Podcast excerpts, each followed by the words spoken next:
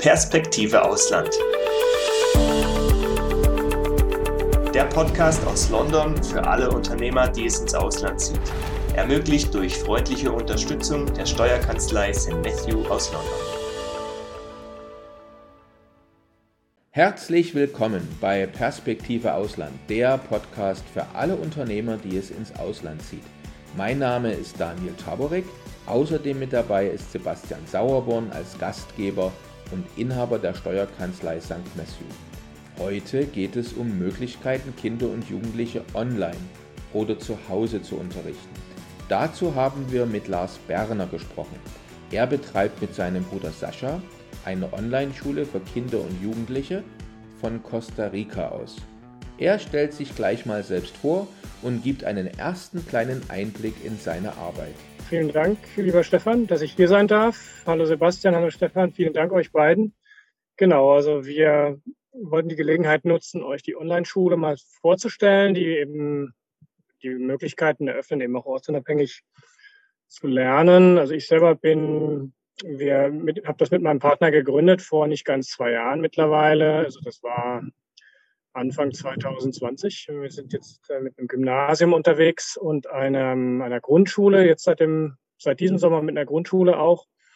Ich selber bin vor allem geschäftsführend tätig, mache die Verwaltung, Administration, jede Menge Interessentengespräche, organisatorisches, wohingegen mein Partner Sascha ähm, da hauptsächlich eben für die pädagogische Leitung zuständig ist, dadurch, dass er auch sehr, sehr viel Schulerfahrung hat. Er hat selber jahrelang in der Schulleitung von einem Privatgymnasium gearbeitet, ist dort ähm, hat das Privatgymnasium auch mitgegründet damals und ähm, ist von daher ziemlich erfahren, auch was Konzepte angeht und eben ja, die Leitung von, von Lehrpersonal und diese ganzen Dinge, die eben drumherum sind. Ich selber habe vorher in einem ganz anderen Bereich gearbeitet, war jahrelang bei einem sehr großen Softwareunternehmen in Deutschland tätig, viele Jahre als Senior Softwareentwickler tätig ähm, und ähm, habe das auch sehr gerne gemacht. Allerdings der Plan von uns, der schon lange feststand, von uns beiden, auszuwandern in ein Land, wo es viel Natur gibt.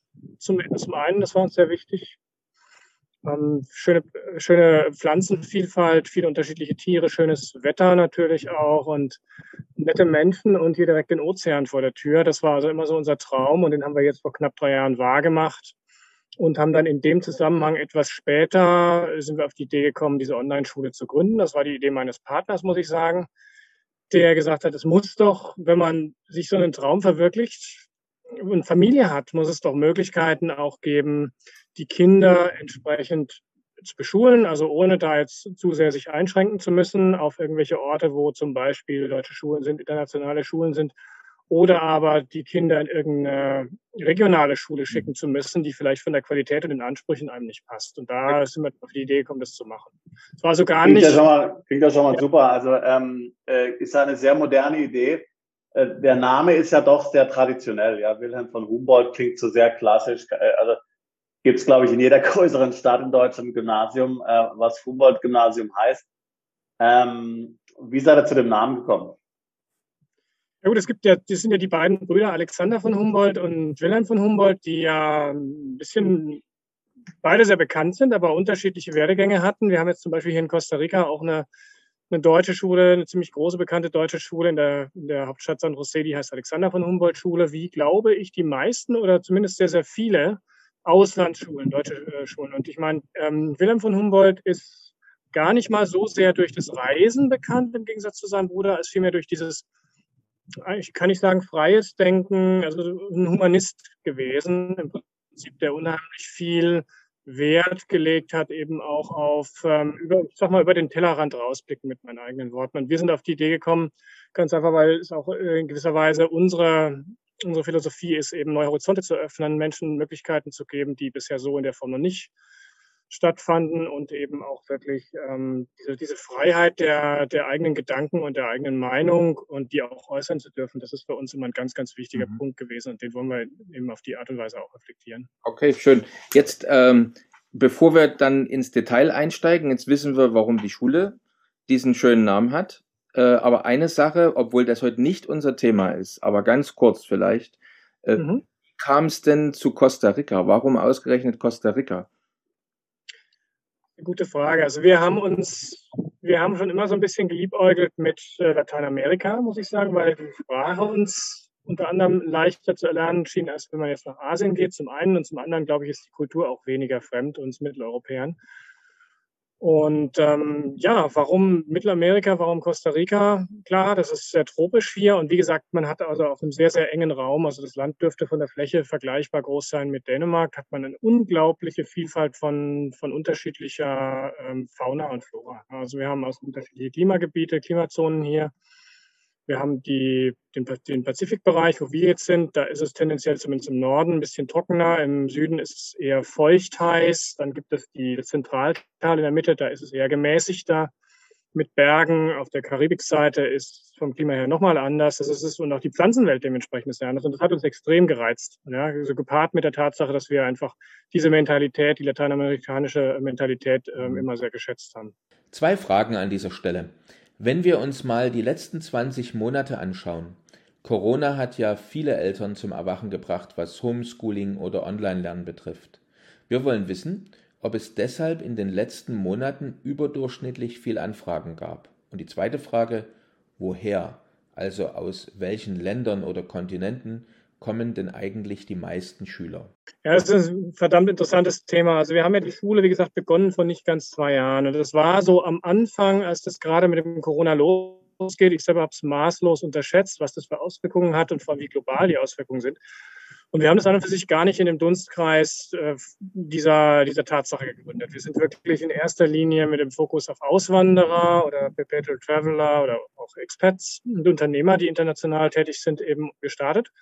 Und tatsächlich ist es aber so, dass sich das mehr und mehr abgezeichnet hat, dass Corona da in gewisser Weise schon auch, die Gesamtsituation schon auch ein, also das hat, hat das Ganze sehr befeuert, muss man wirklich sagen. Also zum einen im positiven Sinne, weil die Menschen merken, dass man eben, das ist bei den Deutschen nicht so eingeprägt gewesen, dass man eben nicht nur remote arbeiten kann unter bestimmten Umständen, je nachdem, was man für einen Beruf macht, sondern dass man eben sehr wohl auch sehr gut remote lernen kann. Und zwar nicht nur in der Oberstufe, beziehungsweise äh, was das Universitäres angeht, sondern eben durchaus auch in der Mittelstufe und zum Teil auch in der Grundschule. Also das haben wir gemerkt, dass dadurch haben wir natürlich sehr, sehr viel mehr Anfragen bekommen. Zum einen, das hat mir sehr gefallen, muss ich sagen, also dass diese, diese Awareness einfach bestanden ist. Ähm, was es ein bisschen schwieriger gemacht hat, ist dieser andere Aspekt, äh, wenn ich das habe beobachten müssen, immer dieser Leidensdruck, ich muss es wirklich so ausdrücken, den viele Eltern an uns herangetragen haben, die in Deutschland auch leben und sagen, wir können das so nicht mehr weitermachen, wir tragen das so in der Form nicht mehr mit unseren Kindern diese, diese Thematik mit den strengen Regeln, mit den Masken zum Teil, also was heißt zum Teil, das ist ja durch die Bank durchgesetzt worden, aber es gibt halt jede Menge Menschen doch auch, die das ablehnen, aus welchen Gründen auch immer. Ähm, möchte man gar nicht unbedingt diskutieren, das sei mal dahingestellt. Und das sind natürlich Dinge, die sind schwierig, weil wir, dadurch, dass wir nicht den Status einer genehmigten Ersatzschule haben, zumindest bisher nicht, gibt es die, es gibt die gesetzliche Grundlage in Deutschland bisher noch nicht für Online-Schulen. Dadurch haben wir eben nicht die Möglichkeit, dass wir unseren Interessenten sagen, ihr könnt auch in Deutschland, von Deutschland aus euch anmelden und erfüllt zugleich die deutsche Schulpflicht, diese Anwesenheitspflicht, ne, die mhm. auf äh, die 30er Jahre zurückgeht. Und ähm, das hat es natürlich ein bisschen schwierig gemacht. Aber einerseits möchte man Lösungen bieten für die Menschen, die sie wollen und die sich damit identifizieren. Und zum anderen kann man es dann halt nur bedingt. Und den Menschen dann zu sagen, pass auf, wenn ihr zu uns kommen wollt, dann müsst ihr aus Deutschland weggehen, mhm. ist natürlich auch bitter, weil das sollte nie der, der eigentliche und einzige Grund sein, meiner Auffassung nach. Mhm. Jetzt, und ist in äh, deiner, deiner Meinung nach, also wenn du das jetzt so betrachtest, als jemand, der ja in dem Thema tief drin ist und sich auch damit stark auseinandersetzt mit den politischen Fragen, glaubst du persönlich, dass das sich in Deutschland ähm, jemals ändern wird ähm, oder, oder nicht? Du meinst jetzt das Thema mit der Schulpflicht, der Gebäudeanwesenheitspflicht, oder? Genau, genau, weil es gibt ja also sehr, also im Grunde muss man ja sogar sagen, eigentlich die Mehrheit der Länder ja lässt ja Homeschooling oder Independent Schooling oder Schooling durch die Eltern eigentlich zu, möglicherweise mit bestimmten Beaufsichtigungen oder mit bestimmten, sage ich jetzt mal, Kontrollen. Ähm, äh, ähm, ähm, aber also Deutschland ist ja, wenn man das jetzt, wenn man das jetzt anschaut, eigentlich also weltweit kann man ja einfach bei Wikipedia anschauen, äh, die entsprechende Seite, eigentlich eher ähm, eine Minderheit, also von Ländern, die da sehr streng dagegen sind. Ja, das ist vollkommen richtig. Also man kann da verschiedenes, ich hatte mir auch mal die Mühe gemacht, die Informationen weit, also weit und breit zusammenzusuchen. Ich finde kann im Netz und das mal zusammengestellt auf unserer Webseite, kann man auch bei uns nachlesen, auf deutsche-online-schule.com. Und das ist tatsächlich so, wie du sagst. Also Deutschland ist da sehr, sehr, sehr strikt. Also mir sind wenig Länder bekannt, wo das ähnlich ist. Und auch in anderen Ländern, wo es heißt, es herrscht eine Schulpflicht, ähm, gibt es eine ähm, gewisse ähm, Flexibilität. Ja, wenn man zum Beispiel nachweist, dass man alternativ gut beschult ist, wenn man zum Beispiel als Ausländer reinkommt und sagt, ich bringe meine Schule mit, in Anführungsstrichen, dann geht es in sehr, sehr vielen Ländern in Ordnung. Zum Beispiel machen wir gute Erfahrungen mit Spanien, wir machen hervorragende Erfahrungen auch mit Kroatien. Ähm, wo ja in gewisser Weise eine Schulpflicht da ist, ähm, auch. Und in vielen, vielen Ländern ist es eben nicht so strikt. Äh, da gibt es eine Bildungspflicht oder eine Unterrichtspflicht, die wird unterschiedlich ausgelegt. Man kann zum Beispiel auch in Österreich bisher eine sogenannte, wie nennen die das, eine, die nennen das nicht Heimbeschulung, sondern ich glaube häuslichen Unterricht kann man da beantragen zum Anfang des Jahres und das funktioniert im Normalfall recht gut. Und dann gibt es so, so äh, Konzepte wie, wie, Prüfungen zum Beispiel, die man abnehmen, abgenommen bekommt am Ende des Schuljahres, wo man einfach nachweisen muss, dass man nicht auf der faulen Haut gelegen ist. Diese flexiblen Ansätze. Und jetzt auf die Frage zurückzukommen, glaube ich, dass sich das in Deutschland ändert. Ich muss ganz ehrlich sagen, ich weiß es nicht. Ich habe keine Ahnung. Ich glaube nur, dass man auf gar keinen Fall negieren darf, dass sich natürlich die Zeiten radikal geändert haben, nicht nur in den letzten eineinhalb oder zwei Jahren, sondern insgesamt diese technischen Voraussetzungen, die waren ja vor fünf, sechs, sieben Jahren überhaupt noch nicht so da. Und ich kann mir schon vorstellen, dass man früher oder später gar nicht drumherum kommen wird, das als, ich weiß nicht, ob ich sagen kann, als Alternative zu nehmen, eben diese Möglichkeit, Online-Schulen zu geben oder Fernschulen, das muss man ja auch nochmal unterscheiden zu geben, die Beschulung eben zu machen, und zwar auf einem legal gesehen ähm, vollwertig nebendran gestellten, vollwertig berechtigten Niveau, sondern ich glaube, man wird auch erkennen, dass das eine unglaubliche Bereicherung für die Landschaft ist. Das passt natürlich bei weitem nicht für alle Schüler und alle Familien, das muss man auch sagen. Das sind einige, die mögen das viel, viel lieber in einem physischen ähm, Zusammen, in einer physischen Zusammenkunft zusammen zu sein in der Klasse und dann eben auch die, so wie wir das eben kennen, die Schule auf die Weise zu machen. Es gibt aber eben auch andere mhm. Schüler, die das, ähm, die das vorziehen und damit sehr, sehr, sehr gut klarkommen. Und das sind nicht wenige. Okay, dann äh, habe ich eine Frage und zwar, du hast äh, vor uns gerade darauf verwiesen, dass es ja einen Unterschied gibt zwischen Online-Schule und Fernschule. Äh, jetzt wollen wir aber nochmal einen anderen, noch, noch eine andere Art der Beschulung ähm, ansprechen, nämlich das Homeschooling an sich, weil ursprünglich kommt ja Homeschooling aus dem amerikanischen, wo es üblich war, dass Eltern ihre Kinder zu Hause unterrichtet haben. Und das gibt es ja auch noch. So, jetzt gibt es Eltern, die suchen äh, ein Land, in dem sie ihre Kinder selber zu Hause unterrichten können. Jetzt reden wir mit dir ja gerade über die Online-Schule. Lass mal die, stellen wir die Fernschule mal zur Seite. Also jetzt der Unterschied Homeschooling und äh, Online-Schule, was ja heute viele in Deutschland gleichsetzen eigentlich ne, mit Homeschooling. Das wird ja leicht, leicht vermischt. Aber wo siehst du jetzt Vor- und Nachteile, äh, wenn jetzt Eltern vielleicht überlegen, ist Homeschooling besser oder ist eine Online-Schule besser? Wo hat die Online-Schule Vorteile? Wo hat deiner Meinung nach das eigentliche, ursprüngliche Homeschooling Vorteile? Ich glaube, dass Homeschooling vor allem daher kommt, dass eben die örtlichen Distanzen sehr, sehr groß sind in vielen Ländern, wie zum Beispiel in den USA, auch in anderen Ländern natürlich. Und man da deswegen auch einfach die Möglichkeit oftmals gar nicht hatte, da jeden Tag ähm, zur Schule hin und, zu, und, von der Schule zurückzukommen. Also, oder es wäre eben Wahnsinn gewesen von den Entfernungen, vielleicht irgendwie machbar, aber nicht wirklich sinnvoll. Dass das vielleicht einer der, der wichtigen Gründe ist. Und ich glaube, äh, Homeschooling wird in verschiedenen Ländern auch von Familien präferiert, die ein gewisseres, gewisses freieres Lernen zum Teil aus sich wünschen, die einfach ihre eigene Struktur haben, ihre eigenen genauen Vorstellungen haben davon, wie das Kind aufwachsen soll und wie sich entwickeln soll. Und ähm, weniger eben an diese starren Strukturen gebunden sein wollen, wie sie zum Beispiel die staatliche deutsche Schule vorgibt oder eben auch die, die mhm. Schulsysteme der unterschiedlichen Ländern vorgibt. Und das Online, die Online-Schule, wie hebt sie sich ab? Ich meine, ich kann jetzt vor allem auch für uns sprechen. Wir, es gibt einen Klassenverband, das ist ein virtueller Klassenverband, das sind kleine Klassen. Wir haben so 16 bis maximal 17 Schüler in etwa. Die Grundschule ist noch ein bisschen kleiner jeweils pro Klasse weil wir einfach eine Schülernähe wollen. Wir haben diesen Klassenverband, weil wir eben sehr wohl äh, großen Wert legen auf soziale Kontakte, weil wir eben sehr wohl großen Wert darauf legen, dass die Kinder sich unterhalten, dass die Dinge zusammen machen, auch wenn es nur virtuell ist, in, mit Abstand in meisten Fällen natürlich, aber gut, man spielt zusammen, man chattet, man äh, telefoniert, sie manchmal verabreden die sich auch physisch, wenn das möglich ist. So, wir hatten zum Beispiel, wir haben eine Familie unter anderem in der Türkei, gut, da haben wir mehrere Familien, aber da ist mir eine sehr gut bekannt, die mit einer anderen Familie hier bei uns in Costa Rica gut befreundet ist durch uns oder die sich kennengelernt haben und die waren in Pfingsten zusammen in Deutschland. Die haben sich da getroffen und haben da eine Woche zusammen verbracht. Das fand ich ganz, mhm. ganz toll. Und ich glaube, diese, diese Erlebnisse, die, das ist schon was Einmaliges. Das wäre vorher so, glaube ich, gar nicht denkbar gewesen, weil man eben doch diese, diese Bekanntschaften knüpft. Und dadurch, dass wir so viele unterschiedliche Familien mit unterschiedlichen Hintergründen in unterschiedlichen Ländern auch haben, mhm. gibt es mhm. natürlich ganz andere Einblicke. Man schaut wirklich, was das Wort mhm. über den Tellerrand raus. Also, aber jetzt vielleicht nochmal zurück zu den Konzepten und zu den Unterschieden dass ich diesen Faden nicht verliere.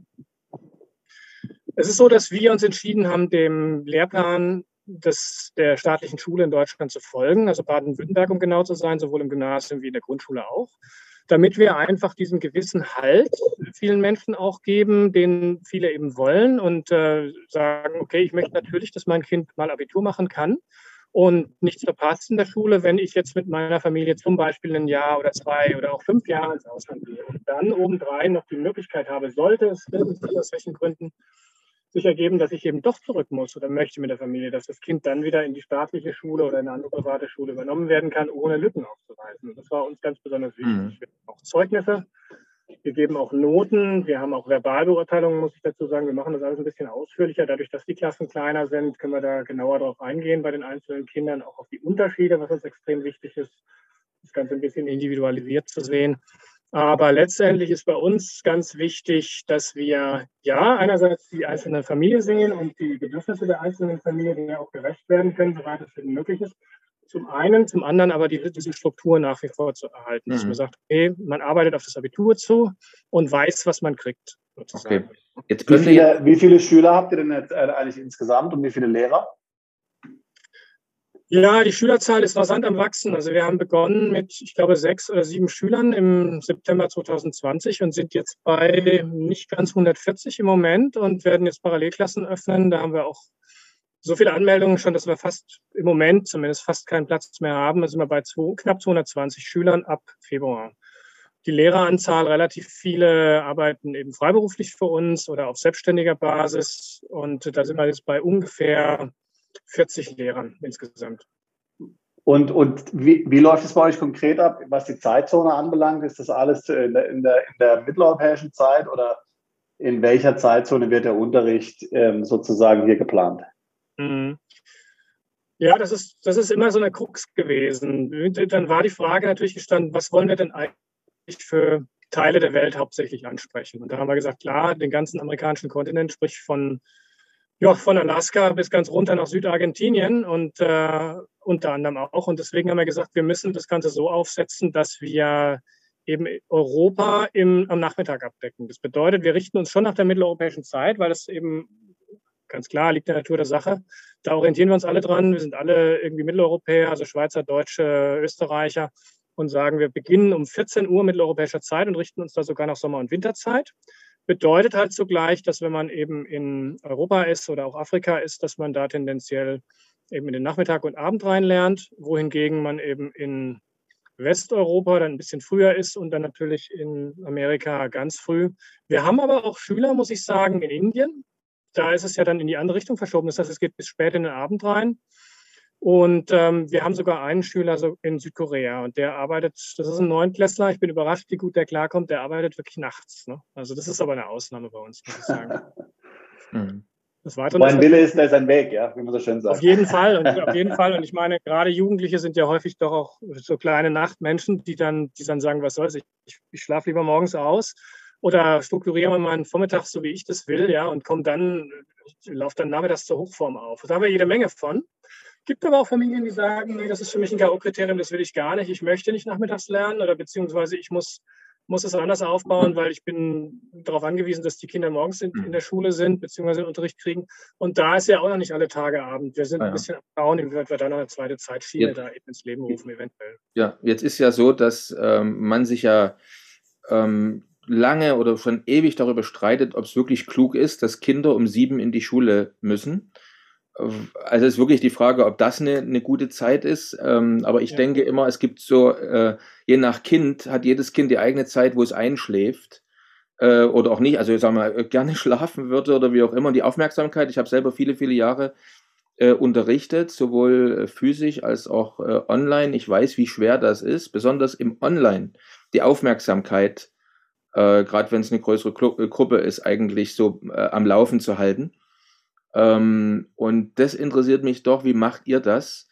Äh, wie kann man sich das vorstellen? Also wie sorgt ihr dafür, dass die Kinder, äh, ich sag mal, beim physischen Unterricht ist ja schon immer so, also ich habe selber auch Mickey Maus Hefte gelesen, wenn der Lehrer vorne was erzählt hat im physischen Unterricht. So, jetzt ist die Frage, wie ist das beim Online-Unterricht? Das kriegt man ja vielleicht noch schwerer ähm, mit. Jetzt sagst du zwar, du kommst aus der IT, äh, vielleicht kann man das softwaremäßig so mit äh, ähm, Augenkontrolle lösen, wenn man da gerade äh, sein, sein, seine Augen auf dem Monitor richtet. Aber die Frage ist einfach, wie, wie löst ihr das, ähm, dass die Kinder sozusagen über eine längere Zeit online dann ähm, konzentriert bleiben beim Unterricht? Das ist eine sehr gute Frage. Also wir haben gemerkt, dass das so deutlich besser geht. Das zumindest ist das unser Eindruck. Oder mein Partner sagt das immer. Ich selber unterrichte ja nicht. Mein Partner sagt das immer deutlich besser geht als in den herkömmlichen Setups, wo man viel Frontalunterricht macht oder wenn man viel Frontalunterricht macht. Weil wir haben also die Notwendigkeit, die Unterrichtsmethoden regelmäßig und ständig zu wechseln. Also wir haben also relativ kurze Einheiten, also wo wir Gruppenarbeiten machen, wo wir, je nachdem, das muss natürlich, man muss auch unterscheiden, dazwischen bin ich jetzt in einem Fremdsprachenunterricht unterwegs oder vielleicht in Geografie oder in Geschichte oder mache ich vielleicht Deutsch oder Mathematik. Ne? Also muss man schon ein bisschen auch unterscheiden. Aber wir haben das große Glück, dass man im, Online-Umfeld unheimlich viele unterschiedliche Modi auch kombinieren kann und abwechseln kann.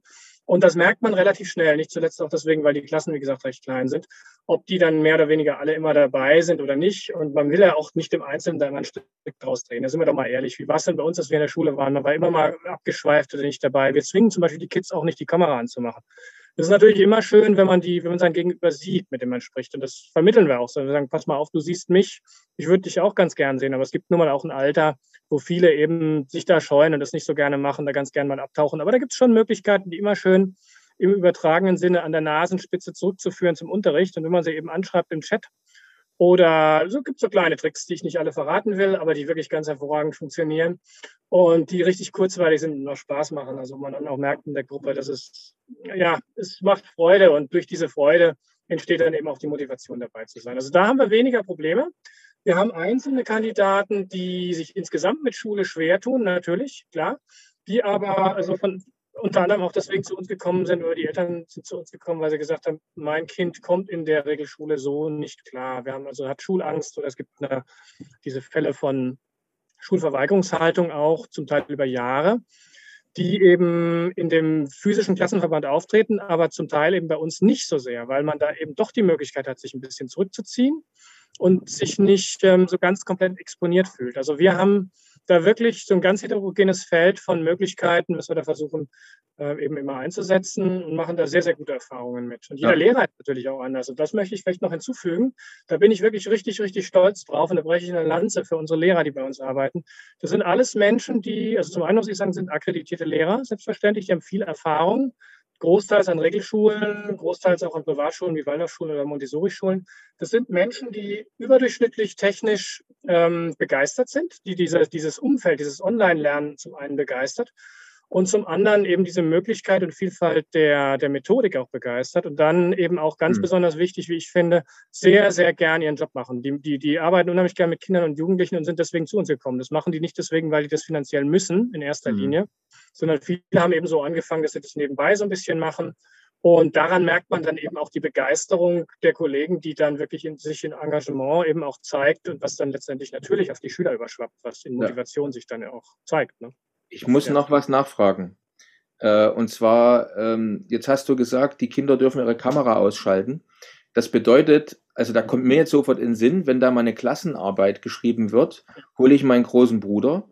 Gut, ich habe jetzt keinen großen Bruder, aber wenn ich einen hätte, und würde den dann bei ausgeschalteter Kamera ähm, für mich die Klassenarbeit machen.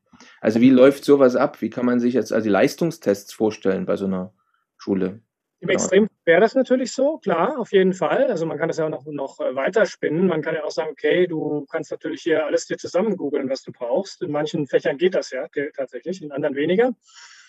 Ähm, klar, also es ist auf jeden Fall ein großer Vertrauensvorschuss, den es gibt. Das ist wirklich so. Und ähm, aber ich möchte wirklich sagen, dass wir schon auch imstande sind, Stück für Stück und nach und nach die einzelnen Schüler so gut individuell zu kennen, dass wir ziemlich genau wissen, was die können und was sie nicht können. Man sieht das. Man sieht das, wenn das nicht von denen kommt. Und ähm, vielleicht nicht jedes einzelne Mal, aber das fällt schon auch auf. Und da wird dann schon auch darauf hingewiesen. Und das ist erfahrungsgemäß den einzelnen Schülern dann ganz besonders unangenehm, wenn es dann eben auffällt. Deswegen, also dieser Vertrauensvorschuss wird in vielen Fällen, in meisten Fällen eigentlich nicht missbraucht. Aber grundsätzlich ist das natürlich richtig. Und dann kommt da noch ein weiterer Aspekt dazu.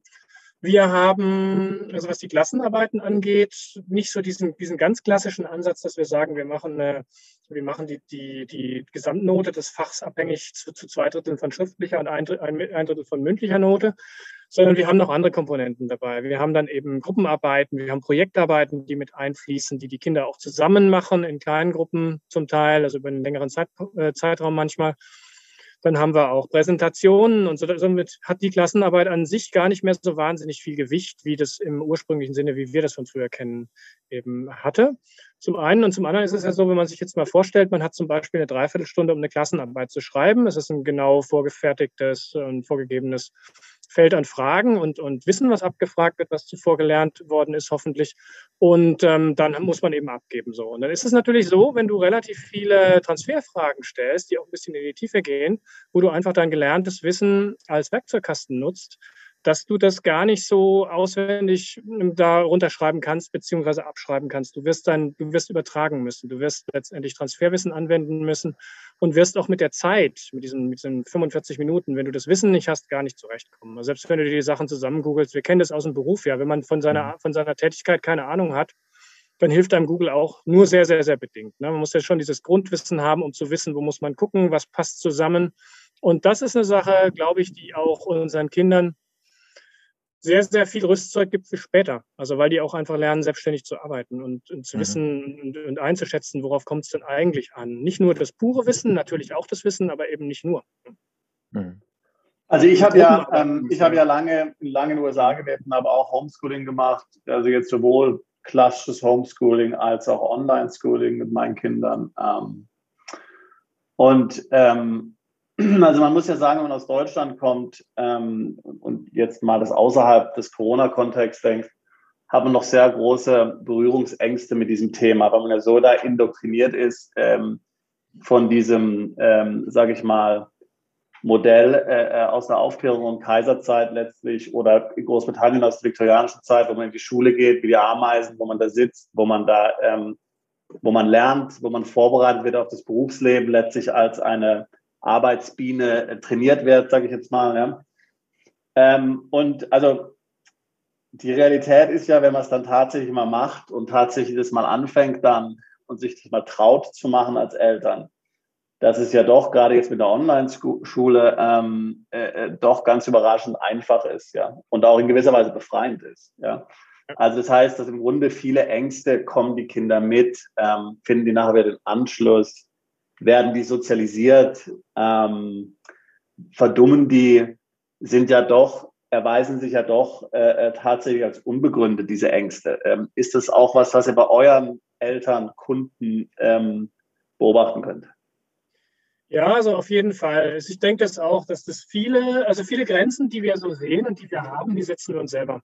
Ja, das ist so mein Eindruck. Und das, ich habe das große Glück, dass viele oder die meisten, mit Abstand meisten Eltern, die zu uns kommen, die sind sowieso schon ein bisschen, bisschen anders, äh, möchte sagen, ein bisschen open-minded, was das ganze Thema angeht. Die haben sich mit der Materie beschäftigt, die haben sich Fragen gestellt, die, mit denen sie zu uns kommen, die ich ihnen gerne beantworte. Man geht in Diskussionen, man geht in, in, in Abwägen von für und wider. Und ähm, also prinzipiell ist es, ist es tatsächlich so, dass ich glaube, diese, auch diese Thematik mit den Sozialkontakten, das ist natürlich eine. Auf jeden Fall, man muss schon aufpassen, ne, wenn man salopp gesagt, dass die Kids nicht vor den Rechnern versacken.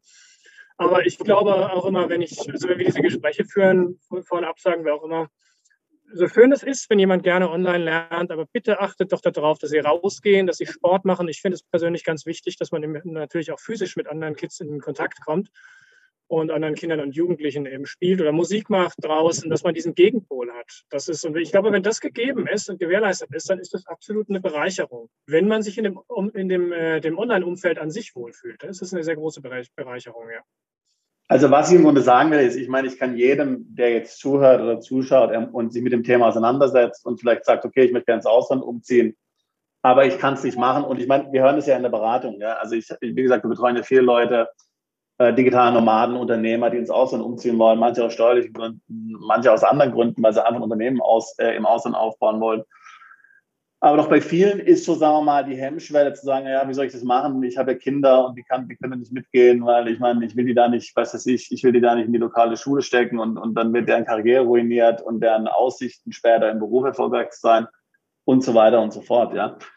Und wie gesagt, ich meine, ich habe jetzt in mehreren Ländern gelebt, bin immer mit Kindern umgezogen, habe die dort in die lokale Schule gesteckt, zum Teil Homeschooling gemacht, also relativ viele Sachen gemacht. Und ich kann eigentlich immer jeden ermutigen, ja, dass er sich eigentlich ähm, äh, wenn er jetzt äh, sich mit dem Thema auseinandersetzt und zum Beispiel ein Angebot wie eures gefunden hat, äh, eigentlich da keine Sorgen machen muss. Ja, also kann man eigentlich zuversichtlich sein, dass es funktioniert. Also ich, ich möchte jeden ermutigen, ähm, dass viele Ängste dort eigentlich unbegründet sind. Es funktioniert eigentlich überraschend, überraschend gut. Und vor allen Dingen, wenn ich an meine eigenen Kinder denke, das hat ihnen immer besser gefallen, auf die Online-Schule zu gehen oder Homeschooling zu machen, als auf die traditionelle Schule zu gehen. Ja, also die würden das am liebsten heute auch noch machen. Ja.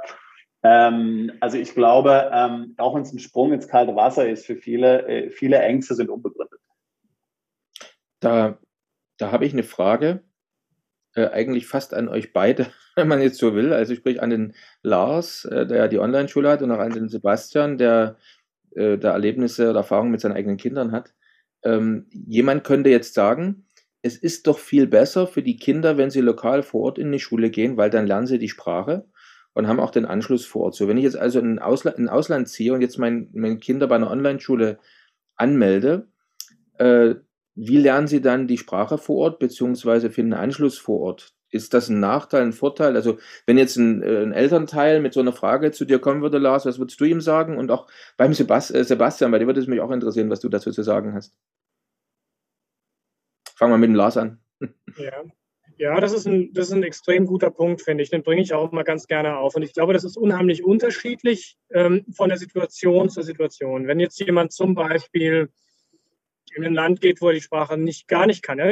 Überleg dir, du gehst jetzt zum Beispiel für ein Jahr nach Ungarn oder für zwei. Ja? Du bist, Ungarisch ist eine sehr, sehr andere Sprache. Ähm, die einfach nicht so nebenbei einfach mal gelernt werden kann. Und zumal, wenn jetzt jemand sagt, ich möchte aller Voraussicht nach ohnehin wieder zurückkommen oder geht dann danach nochmal in ein drittes Land, wo die Sprache wieder anders ist, dann ist es die Frage, wie, wie viel Sinn macht das? Ja? Das Kind da dann integrieren zu wollen auf die Art und Weise und vor allem diesen Druck auch aufzubauen. Du kommst dann rein als Kind, bist der Einzige oder die Einzige, die die Sprache nicht kann, weißt überhaupt nicht, wo oben und unten ist. Und ich glaube, für solche Fälle ist es schwierig.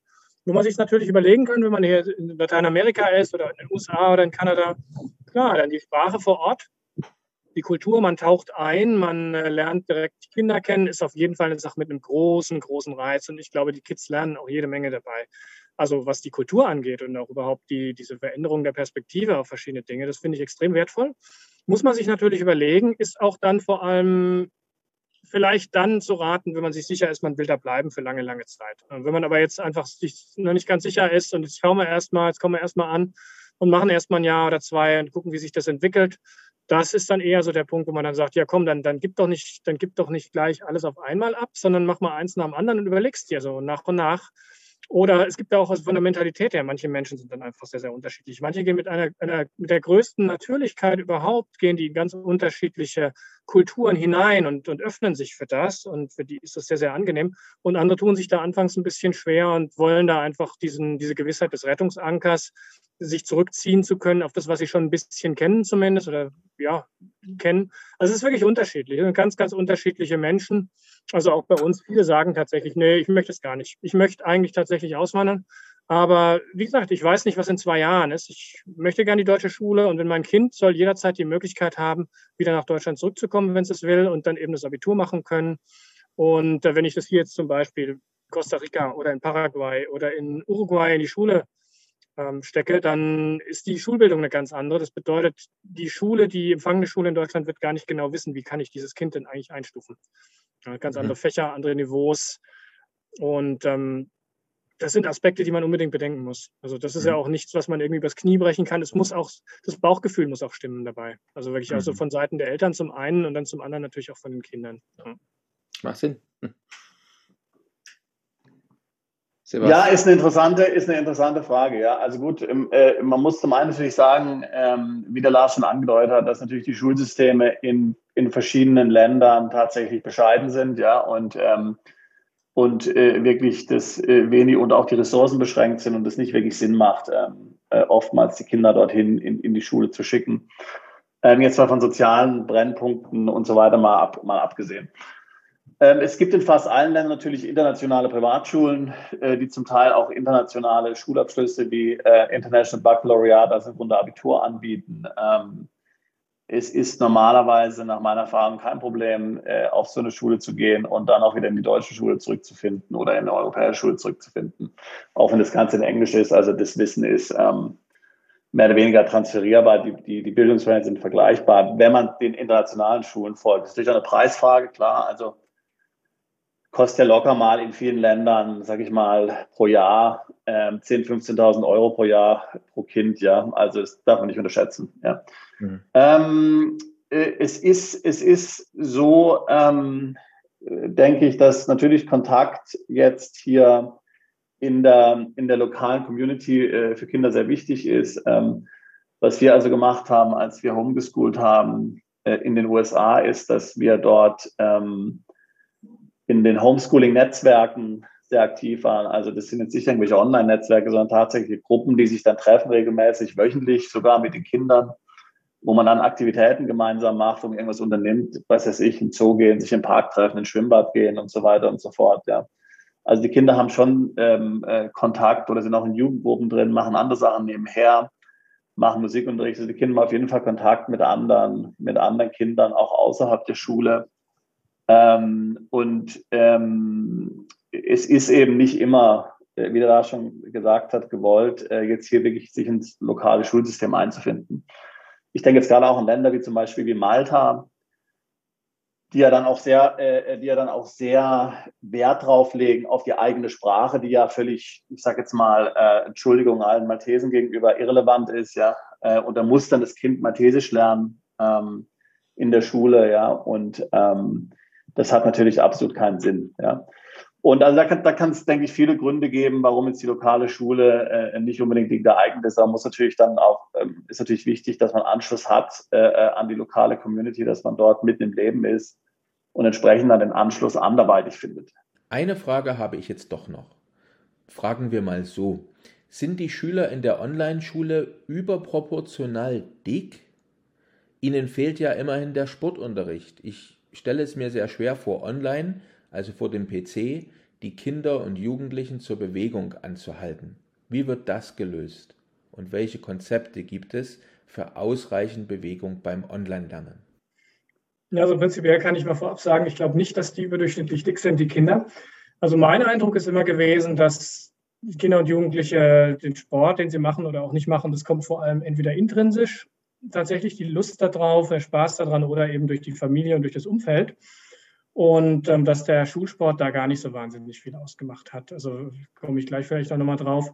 Aber also wir haben auch Leistungssportler bei uns, also gerade im Bereich Tennis, da haben wir einige Spieler, die wirklich sehr gut sind, auch Ranglistenspiele, also auf Ranglistenniveau spielen, ganz relativ weit vorne dabei sind zum Teil. Wir haben auch so ein Flex-Konzept sogar, dass wir sagen, wir sind da ein bisschen freier als die herkömmlichen Schulen, die Regelschulen, die man so in Deutschland kennt. Dass man dann sagt, okay, in Absprache mit den Eltern ist es so, je nachdem, wie, wie, wie die Prioritäten eben liegen, wenn ihr dann mal nicht da seid wegen, wegen Turnieren, wegen wegen Trainingslagern beispielsweise oder Reisetage habt, Tennisspieler reisen ja sehr, sehr viel auch, ne, von Turnier zu Turnier, dann kann das nachgeholt werden. Dann ist es so, dann ist man halt mal nicht dabei, da sagt man vorher Bescheid und dann kann das ähm, in, unseren Kursnotizbüchern, wir arbeiten mit Microsoft Teams und da gibt es die Kursnotizbücher, die werden sehr detailliert aufbereitet von den Fachlehrern, sodass man wirklich alles eins zu eins nachlernen kann oder auch vorbereitet, also vorher lernen kann, wenn man das möchte. Zeitlich flexibel, aber was das Thema Sport angeht, glaube ich, ist eine ganz, ganz wichtige Sache, dass man eben sagt, dass sie eben nicht zu sehr immer nur am Rechner sitzen, die, mhm. die Kinder. Und wir haben da tatsächlich das eine oder andere Konzept, was wir da am Vorbereiten sind gerade. Also mein Partner hat da jemand ähm, äh, kennengelernt vor einiger Zeit, der sich gerne einbringen will mit bei uns, der eben in, in genau diesem Online-Umfeld eben da auch äh, gute Möglichkeiten und Ideen hat, wie man sowas mit umsetzen kann. Wir haben so ein Challenges-Prinzip beispielsweise, das leben wir momentan noch nicht aktiv, wird aber kommen, dass man sagt, dass man den Kindern sagt, was macht ihr denn gerne oder was macht ihr gut, setzt euch eine Zielsetzung in Verbindung, in Absprache mit dem Lehrer und dann wird das eben protokolliert, beziehungsweise man arbeitet auf ein Ziel zu. Sowas ist zum Beispiel ein Punkt. Der eine läuft gern, der dritte ist vielleicht gern, äh, gut im Mountainbike fahren und, und, ein anderer spielt, wie gesagt, Tennis oder spielt Fußball. Dann sowas mit einfließen lassen. Oder wenn jemand sehr unsportlich ist von Natur aus, dann geht er zweimal in der Woche zum Beispiel in eineinhalb Stunden am Stück oder man steigert das. Ja, man geht zu Fuß, zum Beispiel so Dinge. Also das sind Sachen, die auf jeden Fall auf dem Schirm sein sollten. Und das ist auch bei uns so, weil wir glauben auch, ähm, dass es ganz wichtig ist, wenn man also im Kopf gesund und fit ist und da auch gerne lernt und gerne sich weiterentwickelt, dann muss man auch hm. körperlich sein. Das ist ja. ganz wichtig. Halt, ja. Ist halt die Frage, da habe ich halt auch drüber nachgedacht, weil man gibt als Eltern, ich meine, ich hatte ja auch äh, äh, zwei Töchter, die auch in der Schule waren, und man gibt normalerweise ja die Verantwortung an die Schule ab, was die Bewegung betrifft, weil man sich darauf verlässt, die sind dort, die werden da äh, gestresst, die kriegen da Bewegung und so. Und jetzt ist halt mhm. halt die, eben gerade die Frage, bei einer Online-Schule geht die Verantwortung zu den Eltern zurück, also müssen jetzt die Eltern wieder darauf achten, dann müssen sie es natürlich wissen. Oder ist das eine Verantwortung, die der Lehrer der Online-Schule nach wie vor auch bei sich sieht? Also ich muss mich, ich bin nicht nur verantwortlich, dass der in Mathe und in anderen naturwissenschaftlichen Fächern zum Beispiel äh, gut ist, sondern ich muss auch äh, mich dafür verantwortlich fühlen, dass die Schüler äh, sportlich aktiv sind. Das war deswegen meine Frage. Aber vielleicht noch eine andere Frage. Ähm, Sport hat ja was mit Geschwindigkeit zu tun, unter anderem, und mit Ausdauer. Und äh, kommen wir dazu mal, machen wir mal die Brücke zur Geschwindigkeit vom Internet. Und mhm. Ausdauer, äh, sagen wir mal, was ist, wenn ich mal überhaupt kein Internet habe? Also entweder ich habe langsames Internet oder jetzt stellen wir uns, stellen wir uns gerade vor, weil du hast ja von selber gesagt, oder auch Sebastian, dass es eben mitunter Situationen gibt, wo jemand, der seinen Wohnsitz wechselt, vielleicht auch in einer Gegend kommt, wo die Infrastruktur nicht so gut ist. So, wie könnt, was habt ihr da für Konzepte? Also ein Schüler hat langsames Internet oder vielleicht auch mal plötzlich einen Tag gar kein ähm, Internet. Ja, was ja dann übrigens ja, das, gleiche auch wäre, mein Tag kein Unter, äh, kein Internet, kann ja auch sein, ich bin mal krank. Auch das ist ja dann das gleiche, was man, mhm. äh, wo man ein Konzept braucht. Auf jeden Fall. Also wir haben das gelegentlich, wobei ich immer wieder überrascht bin, wie durchgängig stabil bei den meisten unserer Schüler das Netz ist. Also ich kann euch sagen, das habe ich noch gar nicht jetzt erwähnt.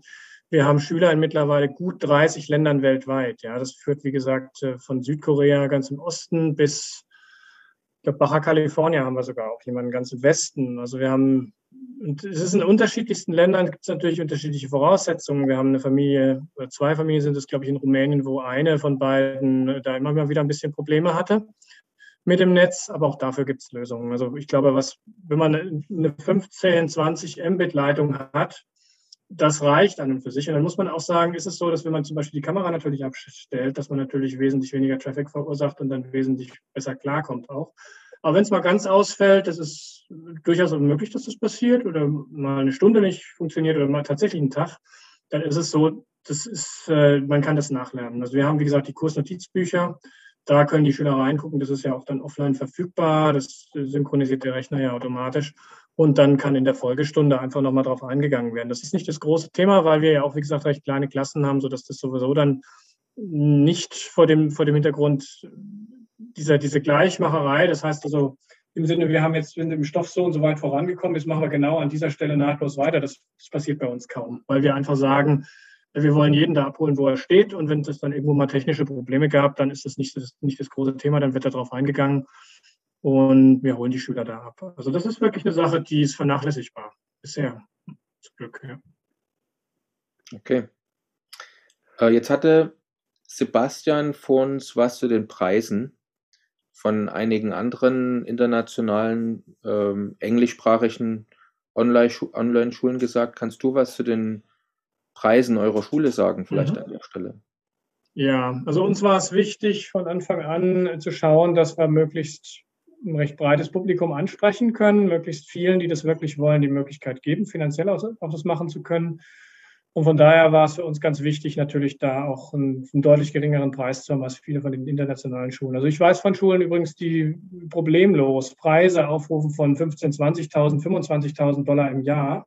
So ähnlich wie, wie Sebastian auch sagte. Also es sind gar nicht so wenig. Und das Interessante ist, das sind zum Teil Schulen mit sehr gutem Ruf, die aber, wenn man die Schüler, wir haben Schüler auch von solchen Schulen zum Teil, wenn man mal ansieht und sich unterhält mit den Kids, was die so gemacht haben und wie die auch leistungsmäßig aufgestellt sind, das ist gar nicht so beeindruckend, was da, also das Preis-Leistungsverhältnis ist ein bisschen fraglich zum einen. Manchmal, ist natürlich nicht immer so, ganz klar, gibt natürlich ganz hervorragende Schulen auch. Aber bei uns ist es so, dass wir sagen, wir wollen da deutlich drunter liegen. Also das hängt ein bisschen von den Klassenstufen ab. Äh, je nachdem, bei den höheren Klassen ist es natürlich so, dadurch, dass wir da tendenziell mehr Stunden haben, die wir geben, ist es ein bisschen teurer tendenziell als bei den niedrigen Klassen. Also das, das bewegt sich alles so. Da könnt ihr auf der Webseite kann man das nachlesen.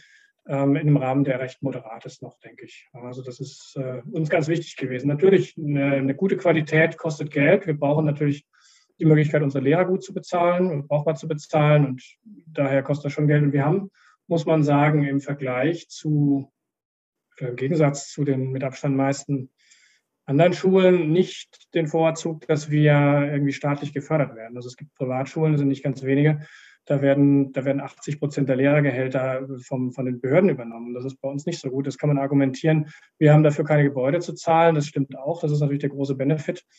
Aber wir können, denke ich mal, da so ein bisschen günstiger auf jeden Fall anbieten, sodass es im moderaten Rahmen liegt.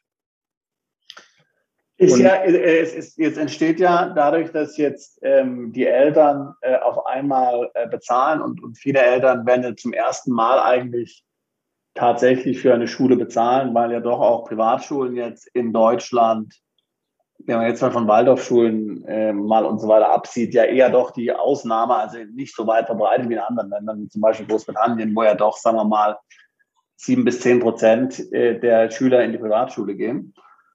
Ähm, jetzt, wird, jetzt bezahlen die euch also. Ähm, damit ändert sich doch jetzt die, die Beziehung auch zur Schule, oder? Also, also auf einmal sind die Eltern ja mehr oder weniger Kunden, auf einmal ähm, haben sie sicherlich auch eine gewisse Erwartungshaltung im Sinne von Kommunikation, dass sie auf dem Laufenden gehalten werden, was mit den Kindern passiert. Ähm, auch so ein gewisses natürlich ähm, äh, äh, auch so, so das Gefühl, dass sie jetzt äh, äh wieder mehr Kontrolle haben äh, über die Ausbildung der Kinder, weil man hat auch oftmals bei der staatlichen Schule das Gefühl, dass einem die Kontrolle total entgleitet. Also man ist im Grunde zwar, man hat Kinder, aber das Gefühl, man gibt letztlich die Kinder irgendwo ab und es wird ihm die Verantwortung entzogen und jetzt ist der Staat verantwortlich. Das ändert sich ja alles komplett, wenn man auf einmal jetzt für eine Schule bezahlt. Ähm, wie ist die Zusammenarbeit mit den Eltern? Wie ist die Verantwortungsteilung mit den Eltern, was die Erziehung der Kinder anbelangt, so im täglichen Leben? Wie drückt sich die aus? Ja, das ist was sehr, sehr Schönes, muss ich sagen. Und da bin ich sehr froh, dass wir uns abheben können und das auch wollen. Das macht auch sehr, sehr viel Spaß, also sowohl mir wie auch meinem Partner und den Lehrern. Wir sind wirklich sehr direkt im Kontakt mit den Eltern, immer wieder. Und ich würde mir sogar, möchte sogar so weit gehen, ich würde mir es bei manchen Eltern sogar noch ein bisschen mehr wünschen. Dass man eben, also wir haben von vornherein die Vereinbarung, das wird auch im Vorgespräch besprochen, wir haben die Microsoft Teams Kunden auch, also eines jeweils für die Eltern wo dann eben die Kommunikation stattfindet. Das heißt, wenn der, wenn der Klassenlehrer eine Frage hat an den Elternteil, dann wird dann eben, eben mal schnell in Microsoft Teams wird dann eine Nachricht gesch geschrieben, wird man nachgefragt, wie ist es denn? Oder ich, mir ist das und das aufgefallen, habt ihr da eine Antwort drauf? Woran liegt das? Braucht, braucht vielleicht euer Kind Hilfe da? Oder habe ich da was missverstanden? Geht es ihm gerade nicht so gut? Oder umgekehrt, die Eltern werfen eben mal was ein. Oder du hast eben die Möglichkeit, eben wirklich relativ zügig die Information loszuwerden, du pass mal auf, morgen sind wir nicht da, ähm, mein Kind kommt morgen nicht zur Schule oder hat die Hausaufgaben aus dem und dem Grund nicht machen können. Das geht schon in Ordnung von unserer Seite. Es, geht nicht darum, dass es faul war. Also diese Kommunikation führt natürlich auch dazu, äh, dazu dass, wir, dass wir unsere Eltern oder die Gesamtfamiliensituation deutlich besser kennenlernen bei den einzelnen Schülern. Und ähm, das führt insgesamt zu einem großen Vertrauensverhältnis, was ich als sehr, sehr schön äh, erachte. Und ähm, wird erwartet, ja, von, von einigen, von vielen. Und das Schöne aber, wie ich finde, ist dabei, dass wir, glaube ich, dadurch als Privatschule, ähm, ja, dass die Bereitschaft von den Familien, sich eben damit auseinanderzusetzen, was wir machen, mit der Dienstleistung auseinanderzusetzen, mit dem, mit dem Content, den wir an die Kinder ranbringen, auseinanderzusetzen, ist deutlich größer. Und ähm, das erleichtert vieles, weil man eben dann viel, viel besser auf das einzelne Kind auch eingehen kann. Also was das, was das Wissen angeht und die einzelnen Stärken und Schwächen. Das ist auf jeden Fall so. Ja. Die, die Ansprüche sind da und denen versuchen wir immer gerecht zu werden. Das gelingt bisher also erstaunlich gut und da bin ich sehr froh. Ähm, sehr gut.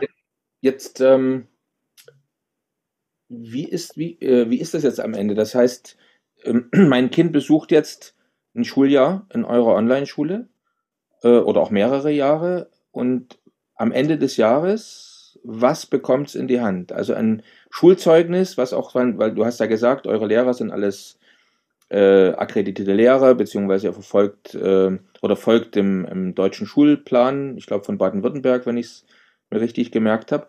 So, jetzt ist ja. die Frage, was steht auf dem Zeugnis? Also wie sieht das äh, Zeugnis aus? Wer unterschreibt das? Und was steht oben im Briefkopf drin? Ist das ein Zeugnis, was ich verwenden kann, was akzeptiert wird, wenn ich wieder zurück nach Deutschland ja, das ist, gehe? Das ist, das ist das ist auf jeden Fall so. Also es ist ein offizielles Zeugnis eben von unserer Schule. Jetzt kann man sagen, ja gut, offiziell kann jeder ausstellen aber von unserer Institution eben. Und das wird gewertet, also aus der Perspektive Deutschlands. Wenn man es aus dieser Sicht sieht, wird es gewertet wie das Zeugnis von jeder anderen Auslandsschule auch. Und da gibt es so einen Erlass von äh, der Kultusministerkonferenz. Ich kann das jetzt nicht wörtlich wiedergeben, wie das formuliert war, aber es war relativ klar, dass eben äh, schulische Leistungen, die, die eben keinen Abschluss darstellen, eben nicht anerkennungsfähig und nicht anerkennungspflichtig sind, also von Auslandsschulen.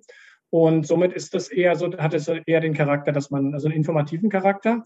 Und in der Praxis sieht das so aus, ähm, dass man eben, wenn man tatsächlich nach Deutschland zurückkehrt und das Kind dann wieder in die Schule geben möchte, da zum Beispiel ein Gymnasium geben will, dass man sich dann eben bei der Schule vorstellt, dass man einen Termin ausmacht mit der Schulleitung und dass man sich unterhält darüber, was, was wurde gemacht. Man legt die Zeugnisse vor, man sieht dann ziemlich genau, es wurde dem und dem Lehrplan gefolgt. Und dann äh, trifft man eben die Entscheidung von Seiten der Schulleitung, passt das Kind, wenn ja, in welche Klasse. Und wir haben wirklich die Erfahrung gemacht, dass das also in den seltensten Fällen Probleme gibt. Gut, das kann man natürlich sagen, uns gibt es noch nicht so lange, das ist auch wahr. Wir haben also noch nicht so viele Fälle gehabt von Kindern, die zurückgegangen sind. Allerdings kann ich das sagen, weil mein Partner, wie gesagt, jahrelang der Schulleitung einer Privatschule war in Deutschland und die hatten wirklich viele, viele Fälle, wo immer mal wieder über die Jahre Kinder aus dem Ausland kamen, äh, von Auslandsschulen, wo es zum Teil auch richtig schwer war, das einzuschätzen weil die eben in einer anderen Sprache unterrichtet waren und in einem komplett anderen Kulturkreis unterwegs. Aber man hat die dann genommen. Man hat äh, sogar, also in seinem Fall war das so, da hat man auf, auf diese, diese, diese Einstufungstests verzichtet. Und ich glaube, das machen die meisten Schulen, dass sie darauf verzichten und sich dann einfach ein Bild davon machen seitens des Zeugnisses und das Kind dann da einstufen, wo es Platz erstens und zweitens natürlich, wo passt es von der Leistungsfähigkeit hin. Man guckt sich das dann an mhm. Und in vielen Fällen, also bei meinem Partner war das so, so sagt er, dass in den meisten Fällen mit Abstand passt es dann relativ gut. Also da braucht man sich keine großen Sorgen machen. Mhm. Äh, können jetzt Eltern, die vielleicht äh, unentschlossen sind, äh, was sie jetzt machen, machen sie Homeschooling, machen sie eine deutsche Online-Schule oder eine, vielleicht eine englische, gibt es die Möglichkeit, dass sie den Unterricht mal testen? Einfach? Mhm. Testweise ja. anmelden, von mhm. Monat oder was habt ihr von Angebot für jemanden, der testen möchte? Frage, die haben wir öfters gekriegt und vor allem auch am Anfang sehr oft. Am Anfang haben wir das tatsächlich gemacht und sind dann aber aus zwei Gründen weggegangen davon. Also mit Alternative, die nenne ich auch gern gleich. Der eine Grund ist der, dass es technisch ziemlich aufwendig ist. Man muss die Nutzer anlegen, man muss die Kinder in die Technik einweisen. Die meisten kennen das mit dem Microsoft Teams nicht so gut oder, oder überhaupt nicht zum Teil. Die Struktur, wie wir arbeiten, das ist dann natürlich eine Situation, die in keiner Weise die realistische Schulsituation für die Kinder widerspiegelt, wie das später sein wird. Das ist so komplett aus dem Kontext gerissen. Das ist der eine Punkt. Ganz abgesehen davon, dass natürlich auch äh, geschaut werden muss, dass das in den ganzen Teams jeweils, äh, Teams der Lehrer entsprechend eingetragen ist, das Kind, der neue Benutzer und dass da wirklich nichts schief geht. Und der andere Punkt, den finde ich mindestens genauso wesentlich, das ist der, dass wir tatsächlich, also wir haben das am Anfang öfters gemacht, wo die Klassen noch kleiner waren, dass sie eben noch nicht voll waren, ähm, dass wir diese Vorstellungsrunden, diese langen, ähm, das, das ist schwierig und vor allem, man kann natürlich jetzt auch sagen, man verzichtet auf die Vorstellungsrunden, aber das ist irgendwie nicht so schön. Das ist, da sind wir relativ schnell drauf gekommen. Du wirst ja, du arbeitest mit Menschen und da musst du natürlich auch in gewisser Weise so ein bisschen Gefühl dafür haben, dass diese Anonymität verloren geht. Und da ist es dann auch oft so gewesen, dass die oft, oft war es gar nicht, es war einige wenige Male so, es hat uns aber gereicht, muss ich wirklich sagen, dass die Kinder uns darauf angesprochen haben, hm, ach, jetzt haben wir wieder einen Schüler und wie ist es bei dem? Ist der dann nächste Woche noch da oder, oder, oder kommt der dann nicht mehr? Also man hat sich dann so ein bisschen wie im Zoo gefühlt, auch diese Ausdrucksweise kam zu uns.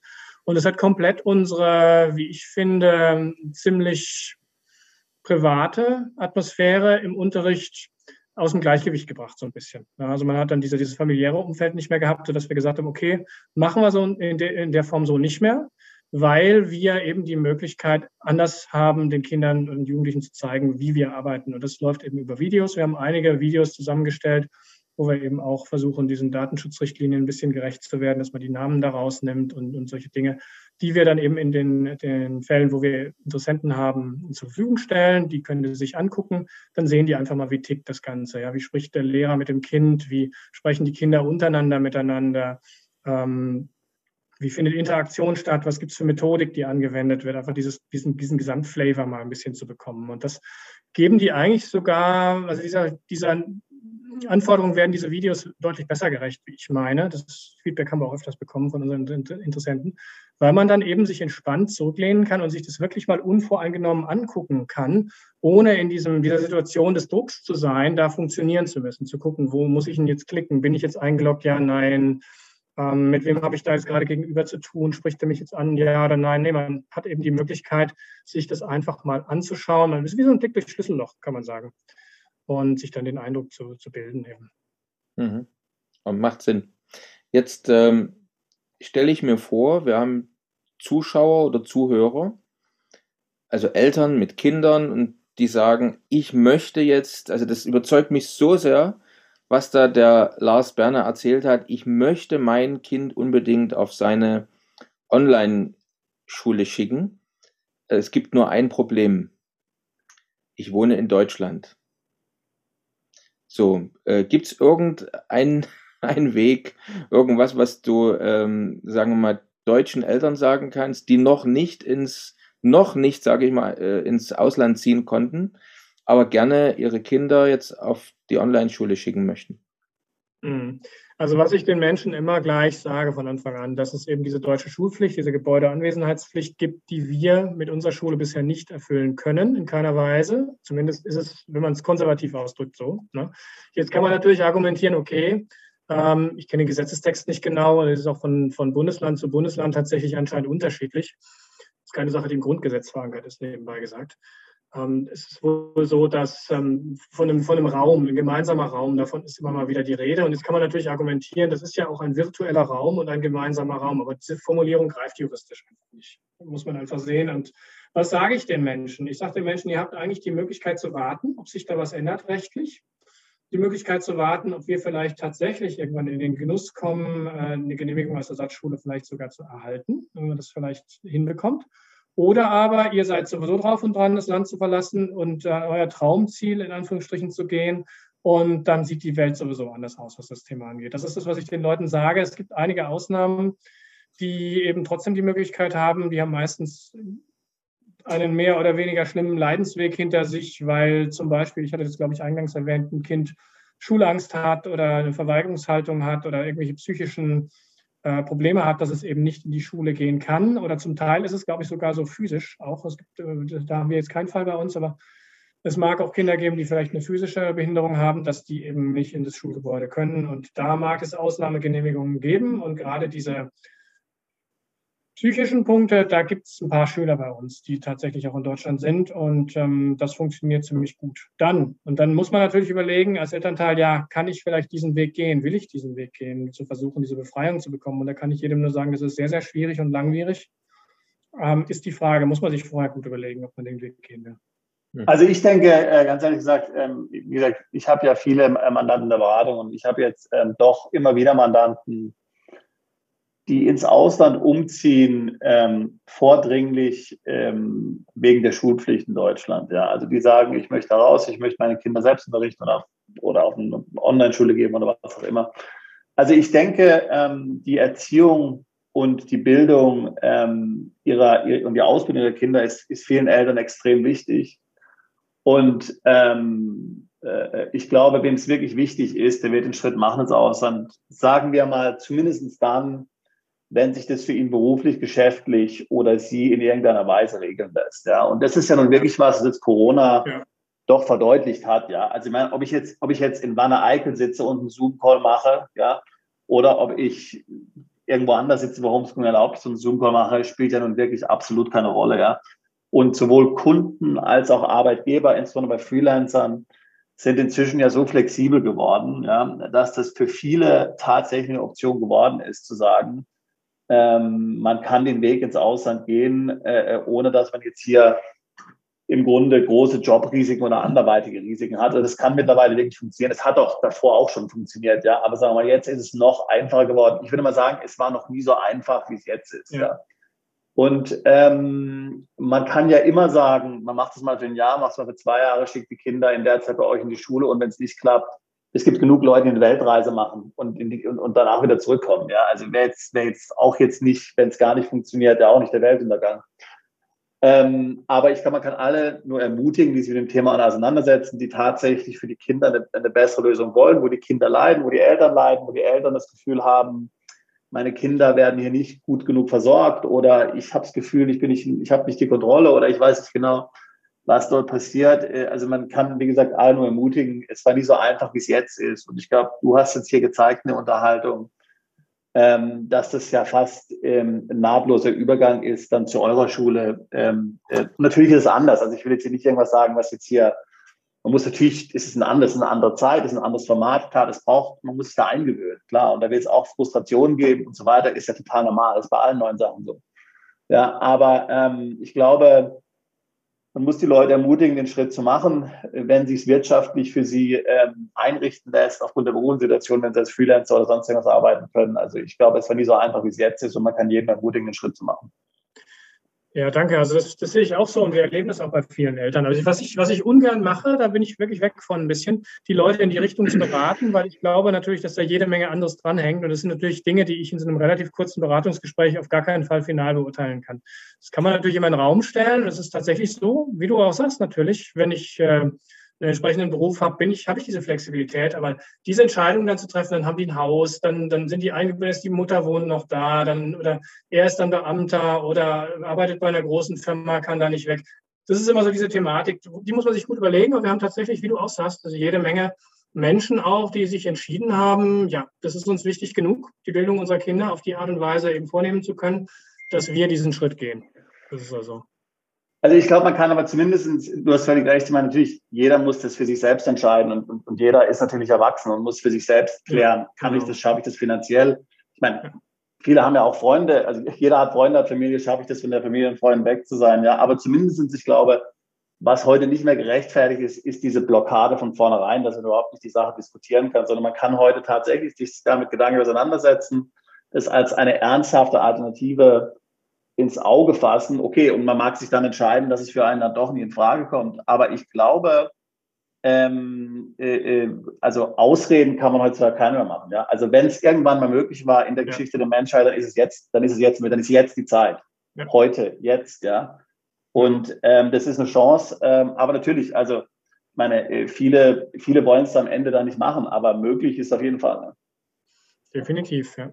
Ja, das war doch äh, fast ein Schlussplädoyer, ein schönes vom Sebastian, ne? dieses Thema. Also wirklich, ähm, äh, kann man wirklich unterstreichen. Also, dass es so eine Online-Schule, diese On Online-Schulmöglichkeiten gibt, wie du sie auch anbietest mit deiner Schule oder mit eurer Schule, ist, äh, mag wirklich für den einen oder anderen für die ein oder andere Familie der letzte, sozusagen der letzte Kick sein, sagen, jetzt machen wir das endlich, weil das hat uns immer Sorgen gemacht, was geht, was können wir mit den Kindern später machen. Absolut, sehe ich auch so. Äh, ja. Jetzt gibt's das, jetzt wissen wir das, vielleicht ist sogar ein, einfach, dass wir heute zusammen das Gespräch geführt haben, äh, für die ein oder andere Familie genau der Anlass zu sagen, wir tragen uns jetzt schon seit Monaten oder Jahren mit dem Gedanken. Und das war immer das, was uns Sorge gemacht hat. Es ist ja immerhin ein, ein äh, zwölfjähriges Projekt mindestens für, ja. die, äh, für die Kinder, die, die einen irgendwo an einem bestimmten Ort festhält oder im Land festhält. Und jetzt, äh, warum sollen wir äh, jetzt nicht gehen? Ne? Gerade, wie der Sebastian schon gesagt hat, in der Zeit, wo wir sowieso uns gerade dran, äh, dran gewöhnen, alles online ja. oder immer mehr online zu erledigen. Schön. Vielleicht noch eine wichtige Frage zum Schluss. Ähm, äh, interessierte Eltern, Familien, wie erreichen sie euch am besten? Wie können sie dich kontaktieren, wenn sie äh, sich für die Schule an sich interessieren, vielleicht sogar schon konkret für, ein, für eine Bewerbung für einen Schulplatz für die Kinder interessieren? Ja, sehr gerne. Also wir, uns findet man mittlerweile zum Glück relativ leicht im, im Internet. Schon wenn man sucht, äh, Online-Schule wird man uns finden, deutsche Online-Schule. Also wir, also unsere Domäne ist deutsche-online-schule.com. Und ihr findet oben ein Kontaktformular, wo ihr herzlich eingeladen seid, mich anzu oder uns anzuschreiben. Die meisten Sachen dann direkt bei mir und äh, in den meisten Fällen wird es auch ich sein, der dann direkt reagiert.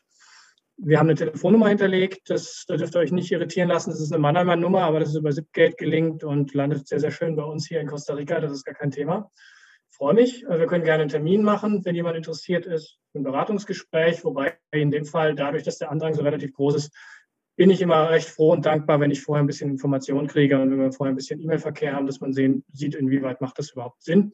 Aber dann stehe ich herzlich gern zur Verfügung. Und dann, äh, dann muss man eben schauen, haben wir die Plätze, passt es für euch im Einzelnen, für den individuellen Fall und ähm, kommt dann eben zusammen, bestenfalls, wenn das funktioniert. Ja. Klasse. Vielen Dank, Lars. Sehr schön, wunderbar, Lars. Das war sehr interessant, faszinierendes Thema. Vielen Dank, ja, euch, euch auch, ja. Bis zur nächsten Folge von Perspektive Ausland, der Podcast für alle Unternehmer, die es ins Ausland ziehen. Übrigens, wenn ihr keins unserer interessanten Videos mehr verpassen wollt, dann klickt doch jetzt gleich auf den Abonnieren-Button und auf die Glocke. Auch über Kommentare, Fragen oder einen Daumen hoch freuen wir uns sehr.